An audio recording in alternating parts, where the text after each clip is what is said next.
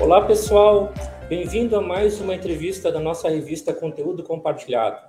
Sou Ari, CEO da Consulpass. Hoje teremos o prazer de conversar com Fabiane Moretz sobre o tema Desafios de implantação de um centro de serviço compartilhado. Né? Não só o desafio da implementação, mas também a sustentação e os desafios da constante evolução desse modelo frente a grandes avanços tecnológicos que nós temos e também os cenários externos. Né? Acho que é um, é um ponto importante. É, cabe destacar que a Fabiane, atualmente, ela é gerente de serviços compartilhados do Grupo Fleury, uma organização muito respeitada aí, é, e referência quanto à medicina e à saúde. Fabiane, muito obrigado pela sua disponibilidade é, em estar batendo esse bate-papo conosco aí e trazendo conteúdo aí para os nossos leitores referente a esse tema aí de extremamente importância. Bom, eu que agradeço a oportunidade de poder dividir um pouquinho dessa experiência e de todo esse contexto aí de relevância, né, para as companhias, para as carreiras e, e para as entregas. Estou à disposição aí para o bate-papo. Maravilha, Fabiane. É, é, antes de tudo, né, você pode compartilhar um pouco dessa tua trajetória profissional até chegar à gestão do, do Grupo Fleury, lições aprendidas, enfim, eu acho que é bacana a gente estar tá, é, compartilhando isso aí para essa evolução toda aí da própria Fabiane. Legal. Bom, é, eu sou economista é, e desde a minha escolha por essa formação, eu já tinha muito claro a relevância que eu queria trazer nas, nas companhias e na minha vida profissional, né? Então, eu sempre imaginei que, que a economia ia me trazer informações externas, né, macroeconômicas e microeconômicas, né? Então, as informações internas das companhias, para que eu pudesse trazer relevância e diferenciação para a área de back-office, né? Então, assim, é muito curioso até que os meus colegas de classe, né, almejavam coisas, áreas estratégicas, né?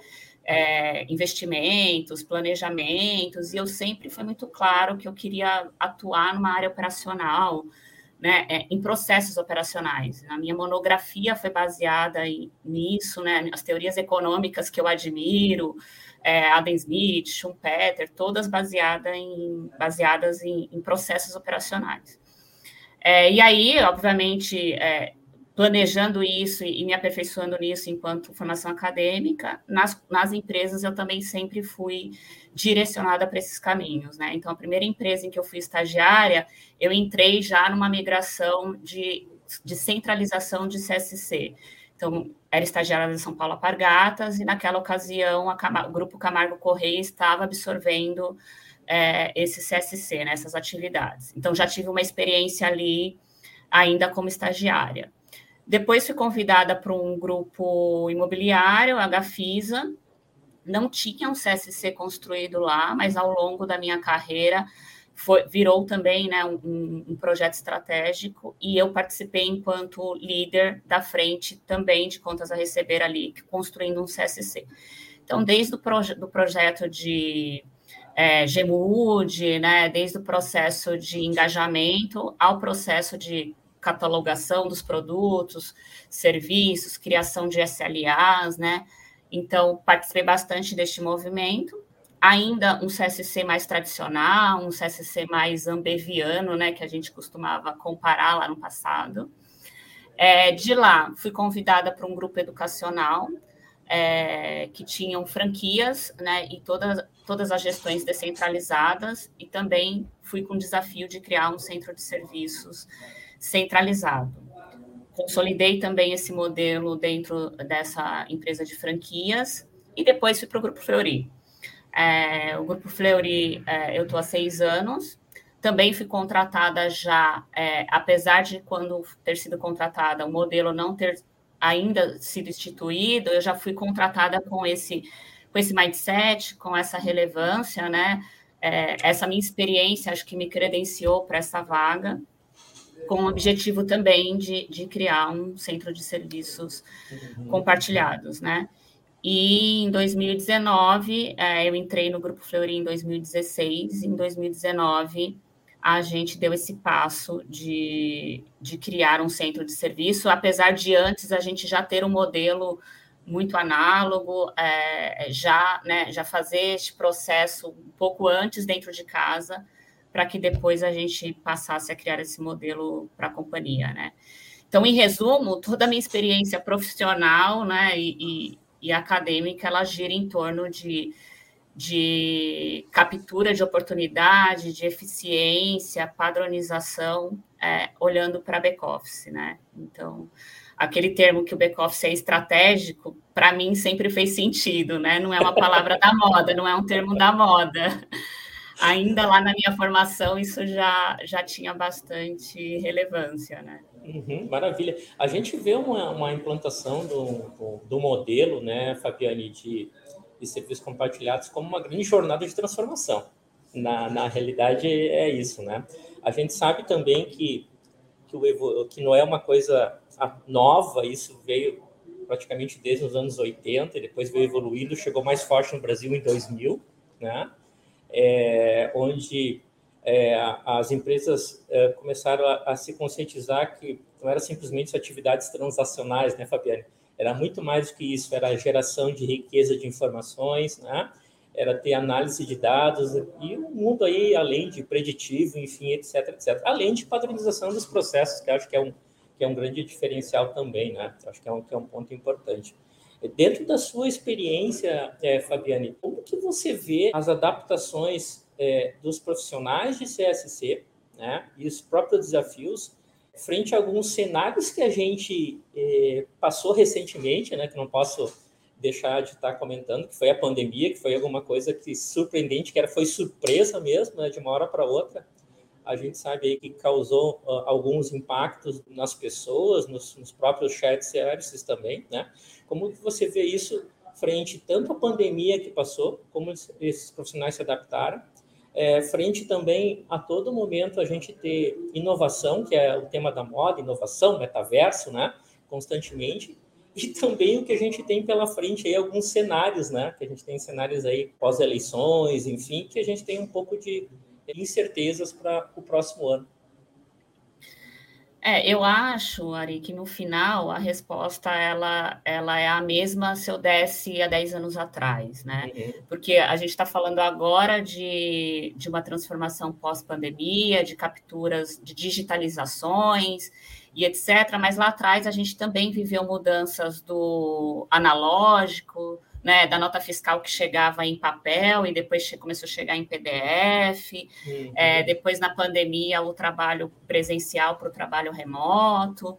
Agora, toda essa tecnologia de metaverso e digitalização mais intensa ainda. Então, no fim, a gente está falando de transformação. E por isso que eu acho que é, o back-office ele é estratégico e ele muitas vezes precisa até anteceder a experiência né, da, da do ser humano, né? Então, assim, a, as próprias modalidades de pagamento, Pix, Pix, todas essas evoluções, a gente, enquanto back-office, precisa estar preparado para essas adaptações, né? É, e o quanto antes a gente faz isso, uma, menos é, ruído, né? Menos impacto a gente vai ter. E os profissionais, eu acho que é, é, é essa a nossa fortaleza, né? É como a gente absorve as mudanças de novo, macroeconômicas e microeconômicas e transforma isso em produtos e experiência de uma forma mais fluida, né? Então, eu entendo que espaço a gente sempre vai ter é, para esses profissionais e quanto mais esses profissionais acreditarem no valor do back-office, do que, que o operacional tem relevância, mais em alta a gente vai estar, tá, né? É, então, eu acho que a história só se repete. Se você olhar lá para o passado, de mudanças que aconteceram com guerras e etc., a história sempre se repete, né? A gente fica ali com uma sensação de insegurança, de ah, será que o meu trabalho vai ser, será substituído? Será que toda essa uhum. inovação vai deixar um CSC ou este modelo obsoleto? E a gente percebe que não, né? Que novas funcionalidades é, e necessidades vão sendo criadas em torno de todo o suporte que as companhias, empresas, enfim, a sociedade precisa ter, né? Então, eu acho que esse é o diferencial, é você se movimentar como a sociedade é, de forma rápida, né?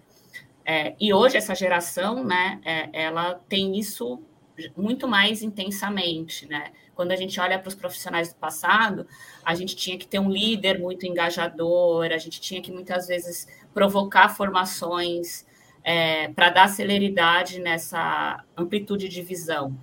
Hoje não, né? Hoje é, é, pelo contrário. Muitas vezes a gente é questionado pelo time, a gente é provocado pelos nossos filhos. É, então eu acho que nesse aspecto o cenário até é positivo, né? A gente é mais aberto é, para que essas mudanças é, é, aconteçam com mais fluidez, né? Veja aula online. Meu filho, por exemplo, não teve dificuldade nenhuma. Eu não dormi uma semana e ele, na primeira aula, se adaptou, né? Então, eu acho que isso traz uma facilidade, se a gente for olhar por, um, por uma perspectiva positiva, né? Uhum. E, Fabiane, a gente sempre fala em, em, três grandes pilares que são pessoas, processos e tecnologia. Né? Então, esse é o. É, desde lá a vida acadêmica né, que a gente passou, a gente sempre fala sobre eles, a gente fala sobre o interrelacionamento em cada um deles é, que qualquer é, mudança, modificação num desses pilares afeta provavelmente o outro pilar, todos são interligados. É, tendo em vista essas constantes evoluções, a gente fala muito em automação, RPA, robô, né, machine learning, enfim, IA, uma série de coisas que, que a gente vê movimentos constantes aí dentro dos, dos shared services, né, para estar tá trazendo ganho de produtividade, eficiência nos processos. É, qual é a, a tua recomendação é, quanto à condução disso, né, dentro das empresas que, de certa forma, é, estão já conduzindo isso ou pensam em fazer isso, frente ao universo, aí, como a gente comentou, é, principalmente a, questão de pessoas, né? Então, assim, nós temos pessoas ainda dentro, de certa forma, do modelo é, de shared service, que são os pensantes, né? Sim. É, eu acho que esse é um paradigma também que, que já se quebrou um pouco, né? Antes a gente tinha uma insegurança de que um RPA ou uma automação fosse substituir uma força de trabalho. É, eu acho que, é, é acho não, tenho certeza que ao longo aí desses, desses últimos cinco anos que isso acontece de forma mais intensa, provou o contrário, né? Eu acho que ela é uma ferramenta, uma ferramenta para nos dar mais inteligência, para agregar mais valor ao nosso serviço, né? Então, o que não tem valor, o que é desperdício, a gente é, direciona para esse tipo de tecnologia. E aí sobra tempo para que a gente gere mais valor agregado, para que a gente seja mais analítico e contribua mais de fato com a companhia, né? Então, ah, eu vou colocar um RPA para lançar uma nota fiscal. É, eu não tenho esforço, né, é, não tenho por que não fazer isso, é só Ctrl C, Ctrl V da nota fiscal. Mas em contrapartida, eu tenho uma área que faça governança de nota fiscal, que monitore nas Cefaz, nas, nas prefeituras, se eu tenho notas emitidas para evitar perdas financeiras e fiscais, eu tenho sim muito valor agregado. Né? Então, a gente tem nas estruturas, muitas vezes, os recursos alocados em digitar a nota e não fazer governança dela. Então, por que não direcionar o esforço sem valor para uma tecnologia e canalizar o esforço para o processo de governança, que inclusive me traz melhor rentabilidade, né? Fico menos exposto, menos juros e etc. Né? Então, eu acho que a tecnologia está aí é, para nos apoiar é, eu percebo muito que tem um movimento de quanto mais melhor, né? Então, ah, eu tenho uma empresa que tem 100 RPAs, né? Às vezes menos é mais. Então, é melhor eu ter um RPA que traga no conjunto daquela atividade um ganho quality e de eficiência do que eu colocar um RPA ou uma automação simplesmente para reduzir processos operacionais, né? porque também a gente precisa de uma sustentação desse RPA. É, uma vez que a gente não tem ele, né, ou seja, a tecnologia, o servidor, ou qualquer coisa, ou o código foi é, é, alterado, ou um site que a gente se conecta mudou uma versão, a gente também precisa ter um, um back de, dessa tecnologia, né? Porque a gente já está dimensionado para viver sem ele, a gente não anda para trás, né? Então, uhum. é, precisa ser uma decisão inteligente, uma decisão planejada, né? Não é mais e mais, né? Então eu acho que de novo é estratégico. é, não são todas as atividades que são elegíveis a RPA pela natureza de repetição e operacional, que, no meu entendimento, está elegível a ter um RPA de, no, no, quesito estratégico. É, então, eu acho que, que precisa juntar um pouco dessas percepções para tomar uma decisão, né? Mas tá aí, né? É, não tem como não considerar isso como uma como uma ferramenta. E aí, complementando a sua pergunta, né, Ari, quando você fala de pessoas, quando o colaborador é, está engajado com o valor daquele RPA, quando ele entende que é muito mais importante ele governar a nota fiscal do que digitar, a gente não tem preocupação com desemprego, a gente não tem resistência, porque, de novo, tem um valor agregado embutido, né? Não é só uma substituição de esforço, é progredir, é alavancar aquele, aquela atividade, né? Então, eu acho que esse também é um diferencial. Precisa ser pensado nisso. Perfeito, concordo com você. Aquela sensação de pertencimento que a gente comenta na em gestão da mudança, né, Fabiane? Eu entendo, né? É, eu entendo o propósito, né? Eu entendo o benefício, inclusive, da própria sustentabilidade da empresa em que eu trabalho, né? É, logo, eu não tenho inferência de algo que está sendo criado, eu sei qual é o propósito. Isso é natural do, do, ser humano, das próprias pessoas, né? Então, assim, concordo com você também sobre esse termo. E, e o nosso posicionamento, o meu posicionamento também é que toda e qualquer iniciativa, né, ou de um novo projeto, ou de uma melhoria, sempre esteja acompanhado com algumas ações aí de estar tá trazendo as pessoas, né? É, não só de uma comunicação muito transparente, né? Colocando cada um o propósito para que as pessoas entendam realmente aí, se engajem, como você mesmo conversou, estava compartilhando com a gente aqui, e sejam um facilitador da transição. Acho que esse é, é, é, é o grande ponto, né? De um estado para o outro aí, com certeza. Sim.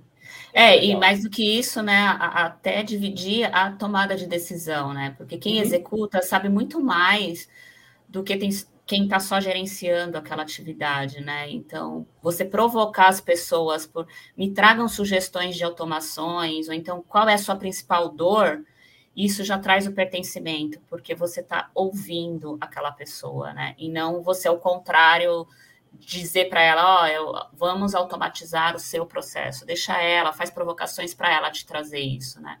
Então você já começa o ciclo com esse engajamento, com esse pertencimento de forma intensa, né? Perfeito. E como que o, o Grupo Fleury tem se é, adaptado essa, é, essa, não digo onda de mudanças, mas assim, a gente tem tema tecnologia, a gente tem muito forte aí ESG, a gente tem diversidade, a gente tem ao mesmo tempo lá LGPD, é tudo acontecendo ao mesmo tempo, Fabiane. E quando você tenta descobrir exatamente é, como você vai estar tá ajustando, né? É, aí o rumo da bússola e, dos processos, logo vem alguma outra novidade, alguma surpresa, né? Como que, que o Grupo Fleury tem se adaptado isso na prática? É, eu acho que não é o grupo Fleury, né? Eu acho que é a sociedade. Todos esses temas, eles estão inseridos na nossa vida profissional, nas nossas redes sociais, nas nossas relações. Então, o tempo todo a gente está falando dessas pautas, né? Uhum. Seja, sejam elas no nosso exercício da função ou ali numa conversa cotidiana, né? Então, eu acho que é, essa pluralidade de temas e de conhecimento, ela é hoje é, mais abrangente. Então, a, gente não precisa explicar o que é SG para todo mundo, as pessoas já sabem, porque elas já escutam nas redes sociais, uhum. elas já, já estão empoderadas né, da diversidade, de discussões políticas e etc. Né?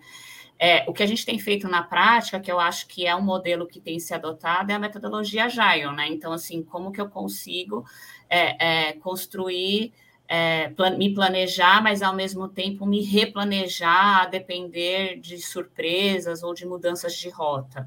Então, a gente fica o tempo todo revisitando as estratégias, é, quais são as, a, as principais iniciativas, repriorizando é, e tentando conectar a maior parte das pessoas daquele macro processo nessa tomada de decisão, né? Para que não seja um top-down, ah, agora a gente mudou desviou a rota e manda quem pode, obedece quem tem juízo, né? Não, a gente essa metodologia traz essa decisão em conjunta, né? Então, está todo mundo ali é, é, decidindo, de fato, qual é a, a, prioridade, quais são os temas que vão ser, passar na frente. Acho que esse tem sido um modelo mais comum é, e, na minha percepção, tem funcionado. É, muitas vezes traz uma frustração de um tema ou outro né, ir para o final da fila. Mas, de novo, é a sociedade que está ditando isso, né? nem são mais as, as companhias. É, é, de fato um movimento orgânico, né? É o que é. É o que é. é, é quem é um pouco, viveu um pouco mais eh, no passado, lembra dos planejamentos a longo prazo que existiam nas empresas, né? Há 5, 10, 15 anos, e hoje, como isso agora está muito rápido, né? Então, aquele momento... projeto que tinha um escopo e que você não muda, né? Para mudar o escopo, você tem que contratar um novo projeto, né? Exatamente. Isso não funciona mais. Exatamente isso. Então, hoje a gente uh, acompanha aí outros clientes também, outros projetos, outras empresas, a gente sabe que o, a, a, a ação de correção de curso acontece a todo momento. Né? Isso era até 15 minutos atrás, né? A gente tem que é, a, a, o dinamismo da, da, das coisas está muito rápido, é muito dinâmico, com a velocidade de tudo que a gente comentou, da informação, da tecnologia, esse mundo VUCA, MUVUCA, enfim, que a gente tem aí fora, né, Fabiano? Acho que isso é, é legal também. Falando, falando um pouco lá do passado, a gente sabe, falou de pandemia, guerra da Ucrânia, é, que a gente sabe que está acontecendo isso. Isso impactou um pouco aí a, as rotinas, o, o, o, próprio grupo Fleury teve que se adaptar, o chat serve para esses, esses novos eventos, assim, pode compartilhar com a gente uh, alguns pontos Sim. sobre isso? Não, sem dúvida, né? Eu acho que com certeza de forma muito intensa por ser uma companhia do segmento da saúde, né? Então uhum. existe uma responsabilidade, um cuidado ali com, com a questão da saúde, mas de qualquer forma qualquer outra companhia também teria passado por transformações, né?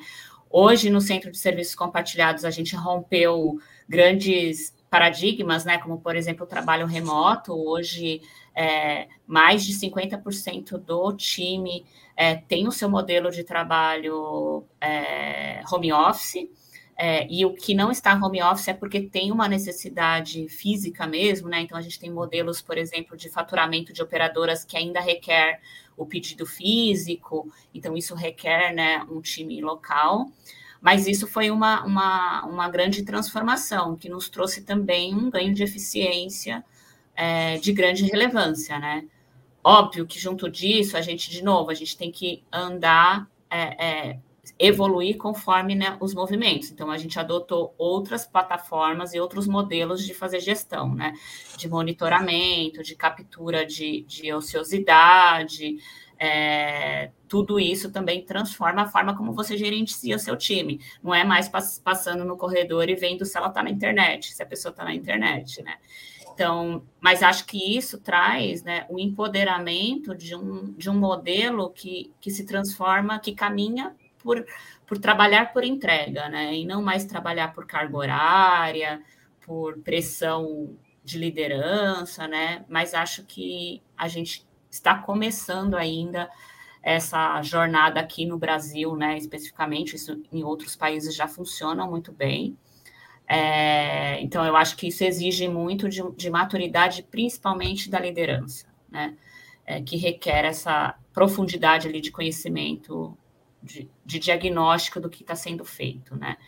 Então, eu acho que isso trouxe bastante mudança, principalmente também em relação às conexões, né? Então, a gente precisa se organizar melhor com o tempo, é, com as, as tomadas de decisões precisam ser, de novo, mais ágeis, né? É, no conceito literal mesmo, porque você não vai mais ver a pessoa no corredor, então naquela agenda você precisa tomar aquela decisão. Então, acho que no final, em termos de produtividade, eficiência e celeridade, isso foi positivo, né? Quando a gente olha para cenário macroeconômico, né, que a gente olha principalmente para mercado externo, para variação cambial, é, obviamente isso traz uma preocupação de quanto a gente, é, em relação à rentabilização, em relação a CAPEX, né? Então, a gente toma decisões mais conservadoras e por muitas vezes não acelera no ritmo que gostaria, porque tem aí um mercado ainda é, frágil, né? Então, acho que isso afeta de qualquer maneira a relação de investimento, né? De evolução ali para tecnologia e etc. Né? É, acho que isso para a companhia como um todo, quando eu recorto mais para o CSC, acho que isso não interferiu muito, porque muitas das nossas evoluções elas são feitas por processo, né? É, sem tanto investimento. Então, de novo, me conectando lá com com a minha formação e com a minha monografia, muitas vezes você mudar uma etapa de lugar, né? Então eu vou lançar uma nota, mas a forma como eu recebo a nota, eu altero, ou, ou a quantidade de campos que eu digito, tudo isso traz uma grande eficiência que não necessariamente está ligada a investimento, né?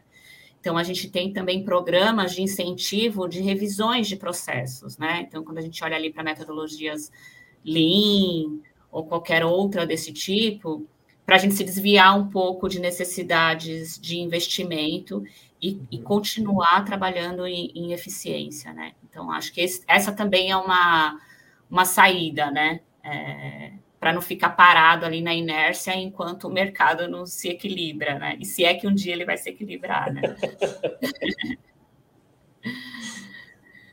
Mas bacana, bacana que você comentou, né? indo até para essa sustentação do modelo de serviço compartilhado, rodar um PDCA, né? Para que você, de uma forma aí, como um acelerador, esse do incentivo, né, para revisitar os processos, super bacana essa iniciativa, para que a gente consiga aí estar tá, é, dando sustentabilidade ao modelo, né? Porque a gente sabe que é, a, a, existe um, um, de certa forma, os ganhos de uma implementação, mas eles têm que ser recorrentes, né? é, para que a gente consiga a todo momento ter uma avaliação aí, uma elevação da maturidade aí do nível do, do serviço. Né? Eu acho que isso é super importante. E parabéns aí pela, pela essa iniciativa aí de com as pessoas, acho que é super essencial, super, super produtivo. Muito bom mesmo. Comentando com você, como que está hoje a, a evolução do próprio chefe da, do Grupo Fiori? né, desde, eu acho que a implantação, não me recordo se iniciou a iniciativa em 2016 ou 2019, não me recordo, mas como que está hoje a, a elevação, a maturidade desse modelo? A gente fez né, a, a formalização do modelo em 2019, 2018, na verdade.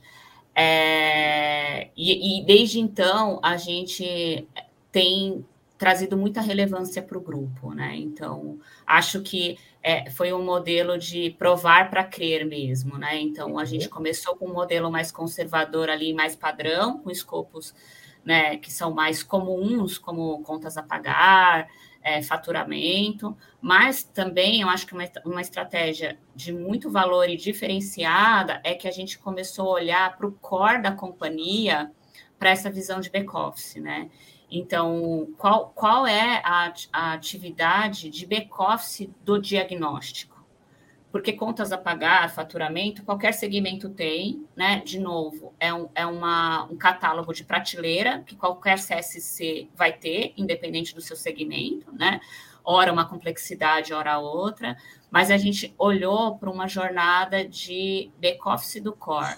E aí, acho que essa foi uma decisão é, muito inteligente e estratégica, de ganhar espaço, de ganhar relevância e eficiência, né? Então, hoje a gente tem escopos que, que não são comuns no CSC, é, que é trazer essa relevância para o core, né? Então, por exemplo, a gente tem uma área muito grande que olha para pré-abertura de ficha. Então, para o cliente, quando chegar na unidade, aquela ficha já está aberta, ele fica menos tempo na, na cadeira e já ir uhum. direto para o box do, do exame, né? E a gente tem ali uma cadeia de trabalho né, é, bem operacional de fábrica, né? São pessoas abrindo fichas, parte do processo que é possível automatizar sendo explorado e automatizando, e com workforce, que trabalha por demanda, por sazonalidades e etc. Né?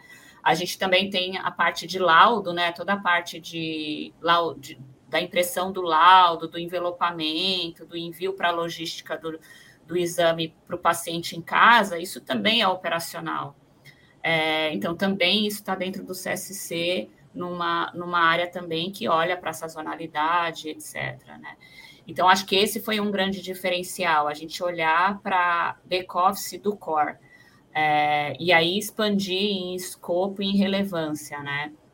E aí o, o, o escopo padrão é mais do mesmo, né? Como a gente potencializa esse PDCA, como que a gente traz relevância quando a gente se esgota olhando para eficiência, a gente começa a olhar para lead time, a gente começa a olhar né, para SLA, a gente começa a olhar para experiência, para autosserviço. Então, uma coisa que a gente está olhando muito é, agora, de novo, uma necessidade da sociedade, não do Fleury, não uhum. do CSC, né, que é um autoatendimento, um atendimento pelo WhatsApp, ninguém mais quer abrir chamado, quer acessar site, né? Então, como que a gente acompanha este movimento dentro do CSC, né? Então, eu acho que a gente está neste momento. A gente ainda tem áreas possíveis de serem centralizadas. A companhia começou a nos acionar, é, dizendo: olha aqui o meu processo, vê se tem um back-office aqui também. Uhum. É, então, trazendo essa grande relevância para o grupo é, na sua cadeia por completo, né? Olhando bastante ali para o core. Muito legal. E a gente sabe que quando você começa a implantação desse modelo, ele, ele, ele traz visibilidade, né, Fabiane? E quando os outras, as outras áreas que, de certa forma, não estão no primeiro momento, entendem é, o ganho, a visibilidade, a, a compliance, né, é, que o modelo ele proporciona, é natural bater na porta, né, e para a fila de qual, qual é a minha vez, quando que eu posso, de certa forma, estar... Tá é, avaliando aí o próprio share, a absorção dessas atividades que eu entendo que para mim, né, é, eu tenho que focar mais no business, né, no negócio como um todo, né, e essas atividades aqui, de certa forma, está trazendo para alguém que tem eficiência, né, que tem o padrão, né, e vai me trazer muito é, visibilidade de indicadores, né, que a gente trabalha muito com isso dentro do, desse modelo. Então, é natural, a gente também já participou aí de é, de algumas implementações, onde depois que é, algumas implementações por ondas em também, quando as, as, outras lideranças entenderam, vivenciaram, né, perceberam que o líder do lado, o gestor do lado, tem um modelo que dá visibilidade, que traz transparência, né, eles batem na porta, também querem entrar nesse modelo. Daí é até uma é, existem áreas dentro do próprio de algumas empresas, um chats, que avaliam, né, colocam numa lista lá um cronograma, olha, isso para esse ano eu consigo absorver. Não, é, é, mais ou menos assim, né, Fabiana? Isso. É, um, termo popular, a gente pode dizer que o jogo virou, né? Exatamente. Mas é um pouco disso, a gente é abordado. Eu acho que o custo por transação, ele é um indicador estratégico para isso, né? Porque a gente começa a mostrar para a companhia quanto de fato custa aquela transação operacional. E se deixar numa área que é que o seu core é esse, né? É, isso ganha um, tem um ganho de escala ali muito relevante, né? Então, Perfeito. eu acho que partir do momento que você consegue evidenciar isso, por si só já traz o um movimento da decisão pelo CSC, né? Pelo modelo. Pelo modelo, perfeito. Ah. E, e, e, Fabiane, você comentou com a gente no início que já participou é, de várias implementações desse modelo, não só no participando do Grupo Fiori, mas em outras empresas, né? O que você daria como recomendação ou até como lições aprendidas de outras implementações que você participou, é, para alguém que está pensando nesse assunto.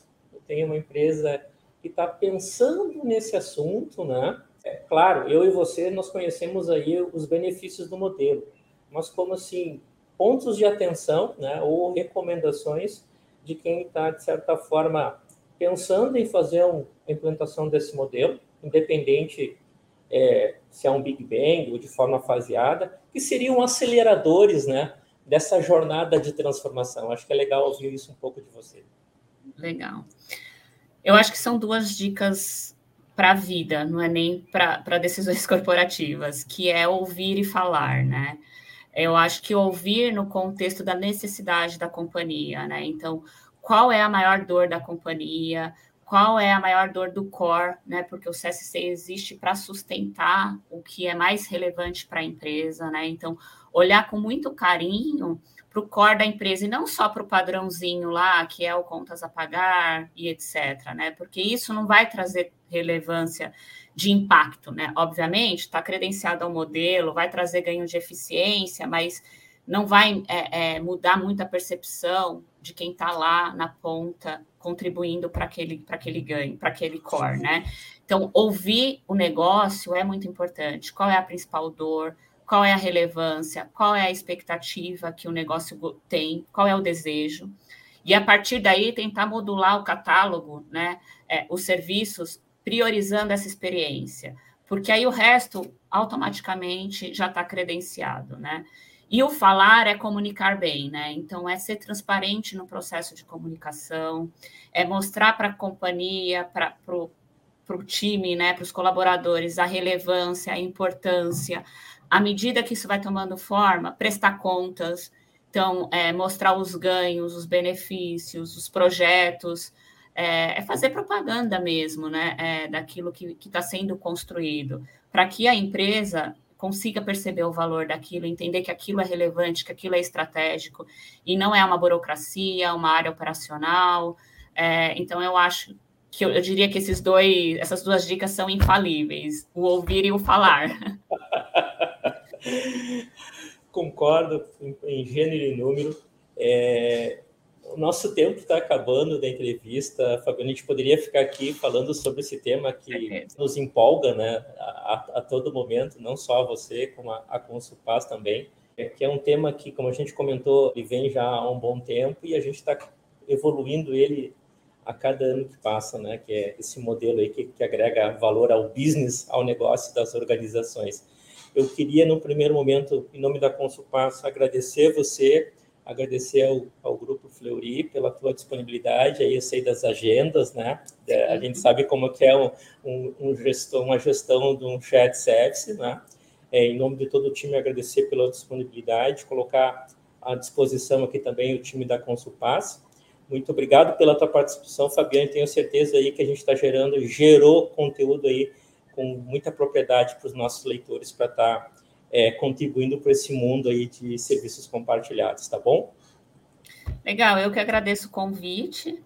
É, eu sou apaixonada pelo tema, pela construção do tema, né? Então acho que faço isso com bastante, bastante prazer mesmo. Para mim, é, é, eu gosto de trocar experiência, de agregar. Contem comigo aí para discutir os temas. Muito obrigado. Grande abraço, Fabiane. Tchau, tchau. Obrigada.